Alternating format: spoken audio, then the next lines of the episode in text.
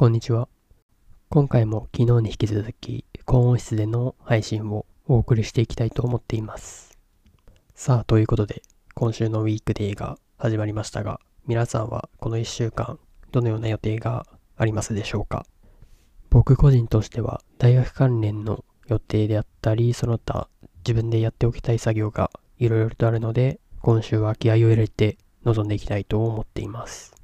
その中の一つにこのスタンド FM での音声コンテンツの配信というのも挙げられるのですが、昨日と今日にかけて音声コンテンツを制作していくということに関して自分自身いろいろと考えたりしたので、その話を今回はしていきたいなと思っています。最近このようなご時世で自宅で時間を過ごすということが多くなっていると思うのですが、そういった時に音声コンテンツというのが再注目されるようになって今盛り上がりを見せています。スタンド FM といったラジオ配信アプリが注目をされるようになったり、また YouTube 上でラジオコンテンツを投稿しているような人も見られています。そういった状況において自分自身も音声配信を積極的に行っていきたいと思っているので、今後どのようなプラットフォームを使い分けていくかということを簡単にまとめていきたいと思います。まず、スタンド FM です。スタンド FM は10分未満の音声コンテンツも多く共有されていて、参入障壁がそこまで高くない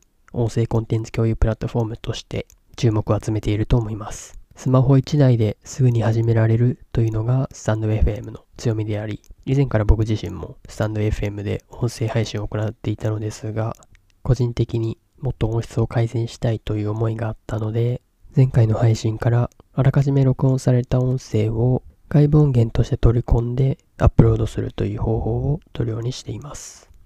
この外部音源を利用できるということ自体もスタンド FM を利用していくメリットの一つであると考えています。あらかじめ手の込んだ編集をしたコンテンツをアップロードするということも可能になりますので、ゆくゆくは本当のラジオ番組のようなコンテンツを作ってみたいなとも思ったりしています。でこのように外部音源を利用できるということのメリットは他にもあって、例えばその音源を別のプラットフォームに転用するということが簡単にできるようになります。実際僕自身も、ポッドキャスト番組を運営していて、そちらの方にサンド FM で共有されているコンテンツをそのままポッドキャストにアップロードするということを行っています。一時期はポッドキャスト番組をメインに音声配信を行っていたのですが、スタンド FM をメインに活用するようになってからは、あまり更新することができなくなっていました。しかし、スタンド FM で外部音源を用いてコンテンツを発信していくという方針にしてから、ポッドキャスト番組自体も思い切ってリニューアルして、サンダー FM でアップロードするために収録した音声をそのまま配信するという方針に切り替えました。最近は様々なラジオ配信アプリが日本国内でも立ち上がっていますが、ポッドキャストは音声コンテンツ共有プラットフォームの紛れもない先駆け的存在であり、今後ますます利用者が増加していくと考えています。というのも、ポッドキャストは放送局のみならず、一般の方々が配信することが可能であるという点で、YouTube が世に浸透した構造と似ていると考えられます。YouTube がテレビの役割を民主化する中で、古来のエンターテインメントラジオが、ポッドキャストという形で民主化される時代が、このようなご時世も相まってすぐそこまで来ていると考えられます。ということで、ポッドキャストでも配信を行っていくということも並行して行っていきたいと思っています。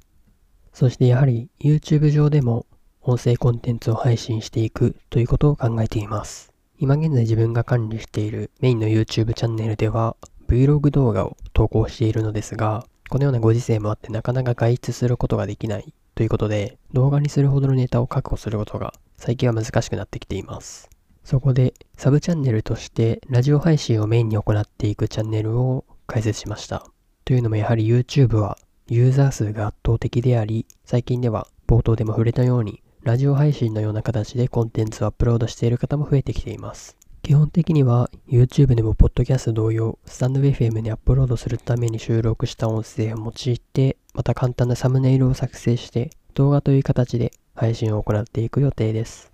YouTube ではライブ配信も行うことができて、そのような形で公開収録というように視聴者とリアルタイムでコミュニケーションを取ることができるので、そのようなことができれば楽しいかなとも思っています。スタンド FM でもライブ配信は可能であるものの、コメントのやり取りをすることしかできません。一方で YouTube ライブではやはり映像を演出の一環として利用することができるので、これは作り手側からしてもいろいろと作り込みがいがあるなということで面白そうだなと思っています。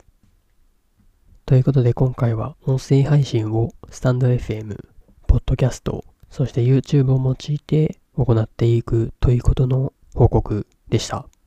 様々なプラットフォーム上で多くのコンテンツが共有されている現代において、そのプラットフォーム、サービスが今後何十年も継続して維持されていくということは保証されていません。ですので、一つのプラットフォームに固執してコンテンツを生み出すということは、ある種リスクがあることだなとも思っています。ということですので、いろいろと手広くやっていきたいなと思っています。では今回はこの辺にしようと思います。最後までご視聴いただきありがとうございました。